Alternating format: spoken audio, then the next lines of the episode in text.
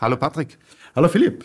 Dann sagen wir herzlich willkommen zum neuen Videopodcast und natürlich auch Podcast mit dem Titel Neugier interessiert mich nicht. Mein Name ist Patrick Rammersdorfer. Ich bin Mitbegründer des Ministeriums für Neugier und Zukunftslust. Und äh, ja, Philipp. Mein Name ist Philipp Langebner. Ich bin auch Mitbegründer und zwar von der Filmproduktion Amago. Gemeinsam mit äh, zwei äh, Studienkollegen von mir haben wir eine Filmproduktion hier in Linz in der Tabakfabrik äh, und beschäftigen uns mit dem Thema äh, Medienproduktion, Mediengestaltung von klassischen Imagefilmen hin zu Animationen, äh, Social-Media-Konzepten, alles was Bewegtbild für Unternehmen ist.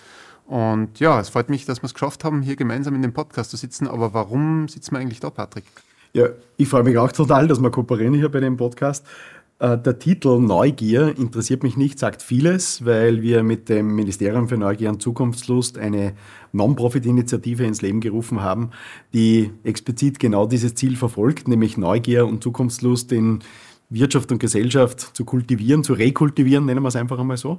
Und äh, dieser Podcast soll ein Beitrag dazu sein. Äh, wir wollen nämlich einerseits wirklich immer wieder spannende Gesprächspartner äh, zu uns holen, mit denen wir explizit auch genau über diese Themen sprechen und sagen, äh, was macht Sie eigentlich als Personen neugierig und warum haben Sie trotz dieser vielen Herausforderungen noch Bock auf Zukunft? Aber wir wollen mit Ihnen natürlich auch tiefer eintauchen in fachliche Themen, die spannend sind. Ähm, und da haben wir ja schon eine wunderbare äh, Vorlage mit unseren ersten Podcast-Staffeln. Genau, sehr gut zusammengefasst, Patrick. Und äh, natürlich ist Podcast ein Medium, ein Medium der Zeit, kann man sogar sagen. Ähm, ich höre selber viele Podcasts und in dem Fall haben wir jetzt sogar einen Videopodcast. Wir sitzen hier bei uns im Studio in der Tabakfabrik. Das äh, Medium per se äh, hat gewisse Möglichkeiten, gewisse Grenzen. Äh, und wir haben uns da, glaube ich, ein ganz gutes Format ausgedacht, wie dieser Podcast funktionieren kann. Mhm. Nämlich einerseits mit, wie du schon gesagt hast, mit spannenden Talkgästen, die wir über die Zeit immer wieder äh, auch zu den Neugiersalons von euch, über die du noch sicher noch sprechen wirst, einladen. Und immer wieder auch, äh, jetzt ist das Stichwort Medien schon sehr aufgefallen, wir nennen das Mediencontainer, äh, kleine Einblicke, um das Gesprochene aus den Talks ähm, auch auf die Situation für Unternehmen, speziell mit der Perspektive, wie kommuniziere ich, was tut sich gerade in der Medienlandschaft, ähm, wie, wie kann ich Kommunikation mit Medien für mein Unternehmen nutzen, zu beleuchten. Das ist was, mit dem wir uns sehr viel in unserer täglichen Arbeit beschäftigen und wo wir, glaube ich, den einen oder anderen spannenden Einblick geben können. Mhm. Und das wäre so die Zusammenstellung von diesem Podcast. Äh, ein Part Talk, ein Part äh, Mediencontainer. Das Ganze in sehr kompakter Form. Mhm. Und wir freuen uns schon, dass wir äh, sehr viele spannende Gäste im Laufe der Zeit dann zu uns einladen dürfen. Ja, perfekt. Und dann würde ich, glaube ich, schon zum ersten Part und zu unserem ersten Gast überleiten. Es hat uns sehr gefreut, dass wir bei unserem, du hast es schon angesprochen, Neugiersalon äh, einen Gast äh, begrüßen durften, der sehr viel mit der Gründung des Ministeriums zu tun hat, nämlich den lieben Wolf Lotter. Ähm, Wolf Lotter, für die, die ihn nicht kennen, ist ein äh, österreichischer Autor und Essayist, würde ich sagen. Er lebt seit langem in Deutschland, ist auch sehr bekannt, weil er einer der Mitbegründer des wunderbaren Magazins Brand 1 in Hamburg äh, gewesen ist. Und Wolf schreibt neben dem auch sehr gute Bücher, sehr wunderbare Bücher. Und ein Buch ist vor fünf Jahren vor ihm erschienen mit dem schönen Titel Innovation und dem aus meiner Sicht noch viel schöneren Untertitel Streitschrift für barrierefreies Denken und da hat Wolf explizit gefordert, dass wir eigentlich kein Ministerium für Digitales brauchen, sondern wenn wir eines bräuchten, dann das, das den Entdeckergeist wieder fördert und anregt. Und er hat plädiert dafür, dass man eigentlich sowas wie ein Ministerium für Neugier ins Leben rufen sollte. Und genau das haben wir aufgegriffen, haben den Kunstbegriff Zukunftslust hinzugetan. Und Wolf hat damit etwas behauptet, was auch gut zu unserem Mediencontainer passt, nämlich die Technologie an und für sich braucht kein Ministerium, weil Technologie ist Technologie und die bringt Innovation. Aber spannend ist, was machen wir daraus als Menschen? Und das ist, glaube ich, ähm, eine der spannendsten Fragen, die wir auch in dem äh, Podcast nachgehen wollen. Was macht äh, Innovation, was macht Technologie, was macht Transformation mit uns als Menschen? Wie triggert es unsere Neugier? Und äh, wie schaffen wir es eben tatsächlich, dass wir richtig Lust auf Zukunft haben, obwohl es sehr herausfordernd ist, wenn wir ehrlich sind. Dann würde ich vorschlagen, in Medias Res hören wir gleich einmal hinein. Ähm, vielleicht noch als Hinweis, diese Neugier-Salons wird es immer wieder geben. Äh, die gibt es auch live zum Dabeisein in echt und Farbe und auch per Livestream. Äh, und für alle, die bei den nächsten Neugier-Salons dabei sein wollen, äh, gibt es mehr Infos in den Show Notes, ganz klar, und auf äh, der Website und der Internetpräsenz vom äh, Ministerium für Neugier und Zukunftslust. So ist es, wunderbar. Gut, dann schauen wir mal, was der Wolf zum Erzählen hat. Herzlich willkommen einmal, Wolf. Ich danke für die Einladung. Ja, ich danke. Danke, dass du wie immer Zeit nimmst, wenn wir hier etwas gemeinsam auf die Beine stellen. Und äh, ich möchte gleich mit dir eigentlich anschließend an das Zitat, das du in deinem Buch ja veröffentlicht hast, sprechen. Nämlich du hast ja hier auch behauptet, dass Neugier eigentlich das wichtigste Konjunktur- und Wohlstandsprogramm für eine Gesellschaft ist. Und dass eigentlich, wenn uns als Individuen die Neugier ausgeht, dass es auch schlecht um die Innovation äh, steht und ausschaut drum. Äh, kannst du nur mal so ein bisschen deine Gedanken zu dem Zusammenhang von Neugier und Innovation herstellen? Danke, Patrick. Ich glaube, das, das zentrale Problem bei Neugier ist, dass wenn wir wenn es uns zu gut geht, glauben wir, dass wir das, was wir haben, erhalten müssen und sind nicht mehr gierig aufs Neue, ja? obwohl es eine biologische Konstante ist. Also auch Tiere sind neugierig, sonst würden sie in der Evolution nicht wirklich weiterkommen. Und unsere Neugier beschränkt sich sozusagen durch die Selbstzufriedenheit mit dem, was da ist. Und ich glaube, das ist ja eine der größten Krisen, die wir gerade haben. Auch die Innovationskrise hat ja unglaublich viel damit zu tun, dass wir das, was andere schon geschaffen haben und was wir vielleicht noch verwalten, verfrühstücken und nichts mehr Neues dazu schaffen. Und deshalb braucht es dieses Bewusstsein zu sagen, ich mache neue Türen auf, ich schaue mal, was sonst noch geht, was ich sonst noch machen kann in meinem Leben und zwar nicht nur übers Wochenende und einmal wegfahren und vielleicht das Sabbatical, sondern tatsächlich was anzugreifen mit mir selber, was ich kann und was ich tue und diese Neugierde dann zu etwas zu führen, was mir und anderen nützt. Das ist eigentlich das, die Idee. Und jetzt könnt ihr ja sagen, wenn ich dazu höre, ähm, die Frage ist legitim, geht es uns zu gut? Ähm, es geht uns, glaube ich, nicht so gut, weil es kann uns gar nie gut genug gehen. Es geht uns, glaube ich, mental schlecht, weil wir mit diesem Wohlstand nicht zurechtkommen und weil wir auch mit den Fragen, die rund um den Wohlstand organisiert sind, nicht zurechtkommen. Also wir wissen nicht, was wir mit ihm tun sollen. Und das ist, glaube ich, ein viel größeres Problem. Äh, wir, wir schätzen den Materialismus nicht, was ich für ein Problem halte. Das heißt nicht, dass wir immer mehr haben müssen und dass immer alles materiell wachsen muss, sondern dass wir einfach nicht wissen, was wir damit anfangen können. Wir haben so eine Art, ich sage immer so ein Ansparprogramm, die Geschichte. Ja? Es ist viel erreicht worden, aber das bedeutet nicht, dass man das dann alles verspeisen kann, sondern dass man mit dem, was da ist, etwas Neues aufmacht und für die nächsten Generationen was schafft. Und da sind wir sehr schwach geworden. Also ich, es gibt so dieses Bewusstsein seit einigen Jahrzehnten, es ist da und solange es noch da ist, greifen wir einfach zu. Mhm. Und es führt dann zu dieser Fehlinterpretation von Nachhaltigkeit beispielsweise, die ich sehe, wo ich sage, wird viel darüber geredet, aber nicht gemacht, wie so oft über Sachen, die nicht da sind, wird am meisten geredet, über Kollegen in der Firma, mhm. da redet man dann auch gern, wenn die nicht kommen, äh, aber äh, genau, wir müssen also sozusagen die Dinge, von denen wir ständig reden, ernst nehmen. Und äh, da, glaube ich, braucht es immer noch ein paar Impulse, äh, um tatsächlich in eine Situation zu kommen, dass man das wieder spürt. Ich meine, bei allen kulturellen Unterschieden zwischen Österreich, Deutschland und Schweiz, die wissen wir alle zu schätzen. Ich nehme uns jetzt trotzdem einmal als, als Sprachraum in einen Kulturraum. Ähm, und wenn man so ein bisschen schaut, was in Österreich, Deutschland und der Schweiz auch passiert ist in den letzten 100, 200, 300, 400 Jahren von mir aus, wir galten ja immer als das Land der der Dichter und Denker, als das Land der großen Musiker, die natürlich auch viele Innovationen im Jahr geschaffen haben, weil sie ganze Stilrichtungen geprägt haben, Dinge gemacht haben. Es gibt ja immer noch die deutsche Ingenieurskunst, die in aller Welt geschätzt wird. Äh, das Prädikat Made in Germany, das sehr geschätzt wird, glaube ich, mit dem du dich gerade sehr beschäftigst. Ähm, wo ist uns denn diese Innovationskraft äh, aus deiner Sicht abhanden gekommen? Oder was hat dazu geführt, dass wir vielleicht nicht mehr diese Neugier an den Tag legen, die sowas ja wieder Treibstoff für Innovation ist? Ich glaube, dass wir in der Industriegesellschaft irgendwann zu einem sehr späten Zeitpunkt, aber für uns immer noch sehr anhaltend gelernt haben, dass Routine und Mitlaufen sie auszahlt. Das ist das, was man von uns erwartet. Wir sollen unsere Arbeit machen von 9 bis 5 oder in der Schicht. Wir sollen brav mittun, aber wir sollen nicht gegen den Strom schwimmen. Ich habe gerade so ein kleines Essayband äh, äh, äh, veröffentlicht, Brand 1 Buch, äh, Rowold heißt Die Gestörten.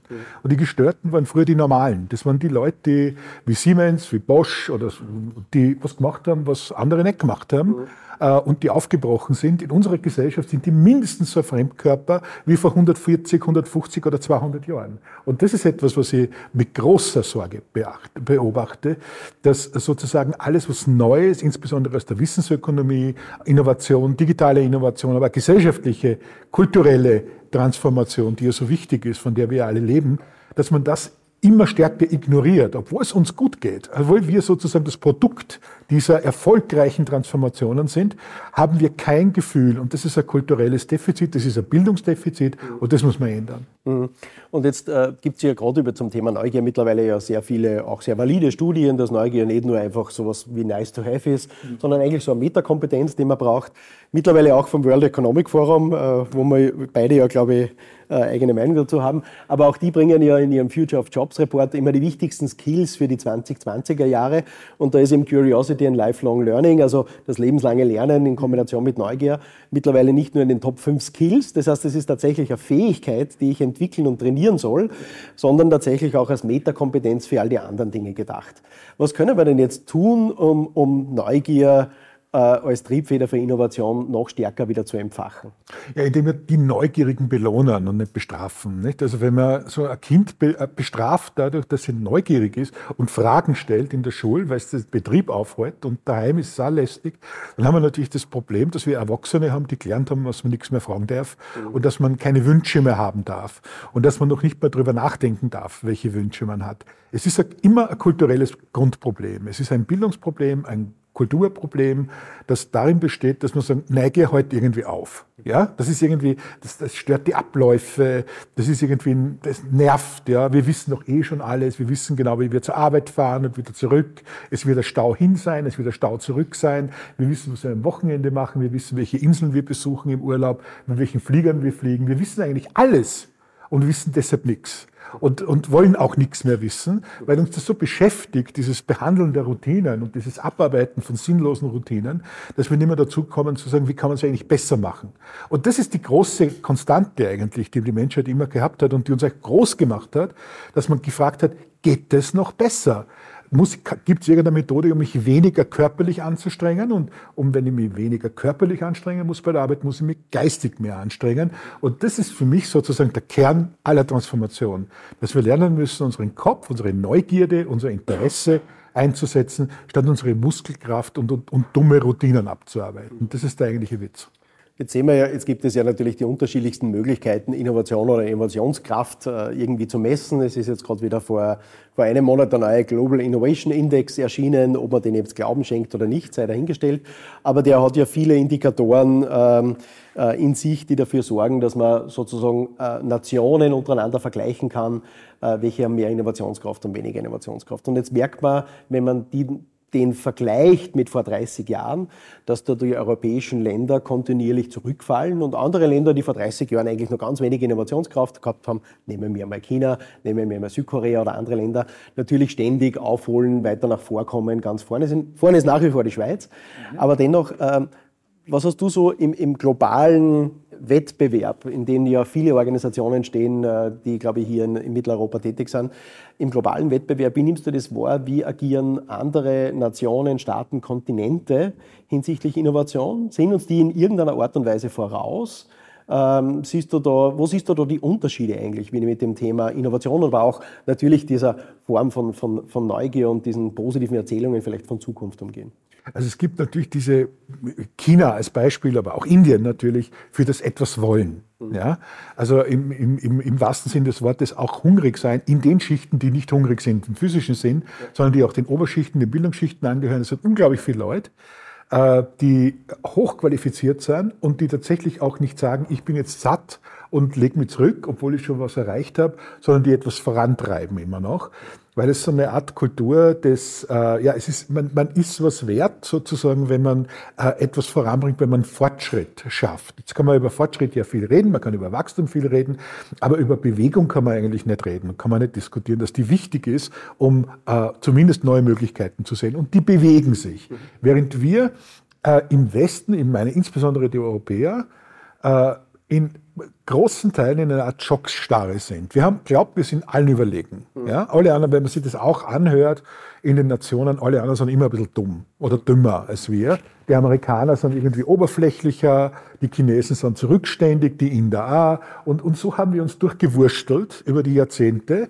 und haben geglaubt, das sind unsere verlängerten Werkbanken, Bänke, äh, zumindest in China und in Indien um dann festzustellen, und das ist das Interessante, und, und auch das nicht wirklich zu realisieren, bis heute nicht, dass das sie das längst äh, geändert hat und Innovation, entscheidende Produkte, entscheidende Dienstleistungen, Denken, intellektuelles, äh, maßgebliches kulturelle Veränderung aus diesen Ländern kommt und auch die Forderungen. Wir interessieren die gar nicht mehr. Mhm. und äh, ich glaube, das, äh, das, soll, das sollte uns wiederum interessieren. Und, und da braucht man sozusagen die Urs Ursachenforschung. Warum haben wir es versäumt in den Schulen, in den Elternhäusern, in den Unternehmen? Transformation als ganz wesentliches, entscheidendes Merkmal unseres Lebens zu verankern und zu lernen. Warum haben wir das nicht gemacht? Warum gibt es diese Grundbildung nicht? Warum gibt es keine Bildungswerke für Veränderung und Neugierde? Warum gibt es das nicht? So, und das muss man machen, ja, äh, weil das ist die Voraussetzung dafür, dass man etwas verändern kann. Und ich bin jetzt ein bisschen mit der Geschichte, Wirtschaftsgeschichte Chinas beschäftigt, der letzten Jahrzehnte. Das ist hochspannend. Natürlich gab es diese Impulse nach diesen fürchterlichen Zeiten des, des harten Maoismus dort, genau das zu sagen. Veränderung ist gut, Veränderung ist positiv, auch materielles Wachstum ist natürlich gut für die Leute, wenn sie wissen, um was es geht. Äh, und ich glaube, dass äh, dieses Defizit, das wir haben, wir wissen nicht, wer wir sind, das müssen wir klären. Also wir müssen uns wieder im Klaren werden, Inventur machen, sage ich immer. Wer sind wir? Was wollen wir eigentlich? Was können wir? Wo sind wir wirklich gut? Und da gibt es eine ganze Menge, wo wir sehr gut sind. Ja? Und dieses Gute weiterzuentwickeln und auf der Grundlage dieses Guten neue Fragen zu stellen, neue Produkte zu entwickeln, Dienstleistungen zu entwickeln und vor allen Dingen nicht ängstlich zu sein. Das ist das Schlimmste. Weil wir sind alle ähm, müde, feig und ängstlich geworden. Ja? Und äh, das ist sozusagen das Bild, das ich von der alten Welt habe und das haben wir eigentlich nicht nötig. Hm. Wenn wir über Innovation sprechen, dann muss man eigentlich fast gezwungenermaßen auch über Silicon Valley sprechen, weil das Silicon Valley natürlich, also wahrscheinlich vermutlich jeder im Raum und auch der uns zuhört, ähm, hat heute schon irgendein Silicon Valley Produkt benutzt, weil wir dem ja fast nicht auskommen. Ähm, das Silicon Valley ist ja einerseits äh, abgefeiert mit dem Thema Innovation, andererseits auch immer wieder stark kritisiert für die Art und Weise. Und natürlich, äh, äh sorry for my French, der neueste heiße Scheiß ähm, aus dem Silicon Valley ist natürlich die künstliche Intelligenz. Abgefeiert bis zum geht nicht mehr. Ich weiß, du hast eine sehr kritische Haltung, wir diskutieren das ja auch sehr oft und sehr viel. Ähm, wie siehst du grundsätzlich Silicon Valley, Innovationskraft, künstliche Intelligenz, all diese Dinge, die jetzt irgendwie da sind? Hast du da ein Bild dazu, ähm, wie du darüber denkst? Also ich glaube, das Silicon Valley ist ein Modell für amerikanisches Unternehmertum im besten Sinne. Also für diese Frage, wo jemand sagt, das geht nicht und jemand sagt, doch, das geht schon.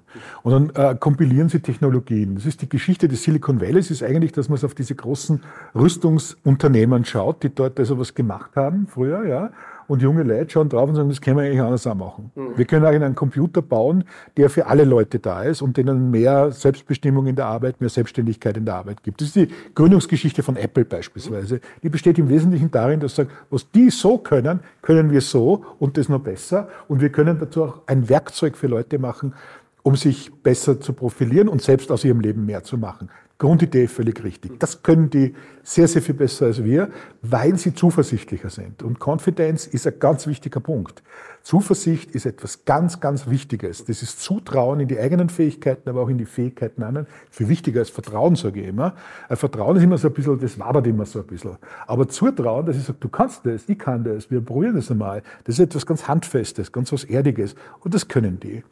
Das zweite war... Äh, die KI, die, die AI, die KI, ja, genau. Intelligenz. Äh, ich glaube, ich glaube, ich bin fest davon überzeugt, seit vielen Jahrzehnten schon, das darf ich in aller Ruhe sagen, dass die schwache KI eine unglaublich wichtige Technologie ist. Und die, aber niemand redet über schwache KI, alle reden über starke KI, also über die echte Intelligenz. Und da habe ich ein Problem damit, weil wenn es mittlerweile immer noch nicht gelungen ist, dass du Intelligenz, wissenschaftlich, menschliche Intelligenz oder auch tierische Intelligenz wissenschaftlich definieren kannst, wie wirst du denn dann künstliche Intelligenz definieren? Also diese starke Denkende, das ist einfach ein Blödsinn. Es ist einer dieser schrecklichen Marketing-Gags, unter denen wir leiden. Überhaupt mit Marketing habe ich es ein bisschen.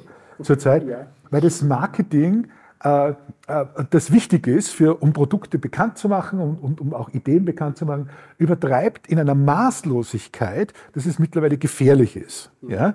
Äh, und, diese, und diese Gefährlichkeit beschädigt sozusagen den Sinn der Sachen, weil es wird einfach missbraucht dafür, dass man so tut, als ob.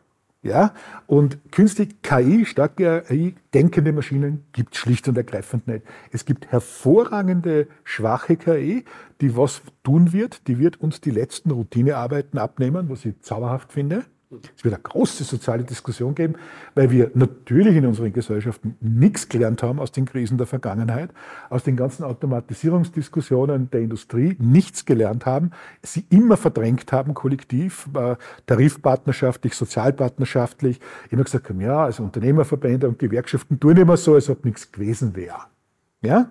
Tatsächlich war aber schon was. Wir haben automatisiert wie verrückt. Das ist die Industriegesellschaft.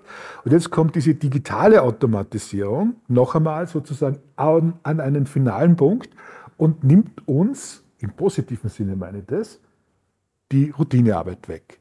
Und sie entindustrialisiert uns oder deindustrialisiert uns, was ich auch positiv finde, weil beide Dinge sind hauptverantwortlich für die Probleme, die wir haben. Für die Probleme nicht wahrzunehmen, dass wir eigentlich mit Wissensprodukten arbeiten müssen, dass wir in einer Wissensökonomie arbeiten, dass wir personalisiertere Produkte, klügere Produkte, mehr Qualität erzeugen müssten, mehr Innovation, mehr Neugierde. Von all dem hält uns dieser alte Blödsinn ab. Mhm. Deshalb ist Deindustrialisierung für mich ein Zauberwort und ein ganz wichtiger Begriff. Und das Witzige ist, wenn du mit Leuten redest, die in der Industrie erfolgreich sind, sehr, sehr viele, die neue Produkte machen, neue Produktion machen, wird es viel besser verstanden wie bei den Leuten, die politische Interesse haben, dass Industrie immer so gefördert wird und so stabil bleibt, wie sie schon lange nicht mehr ist. Total spannend, Patrick. Äh, spannender Talk. Ich war ja live dabei. Wir haben es ja auch live gestreamt. Ähm, und das beschließt eigentlich die erste Episode dieses Podcasts. Wie geht's weiter? Ja, in der nächsten Episode drehen wir uns explizit um das Thema Transformation und wir beziehen uns auf das äh, Buch von Wolf Lotter mit dem Titel Zusammenhänge und äh, wollen einfach so auf einer einerseits Metaebene über das Thema Transformation sprechen, das heißt, was passiert alles gerade, aber natürlich dann auch tatsächlich mit konkreten Beispielen im Gespräch weitergehen und wir freuen uns schon wieder drauf, wenn ihr reinschaut bei der nächsten Episode. Dabei bleiben, abonnieren bitte und äh, gespannt bleiben auf die nächste Episode.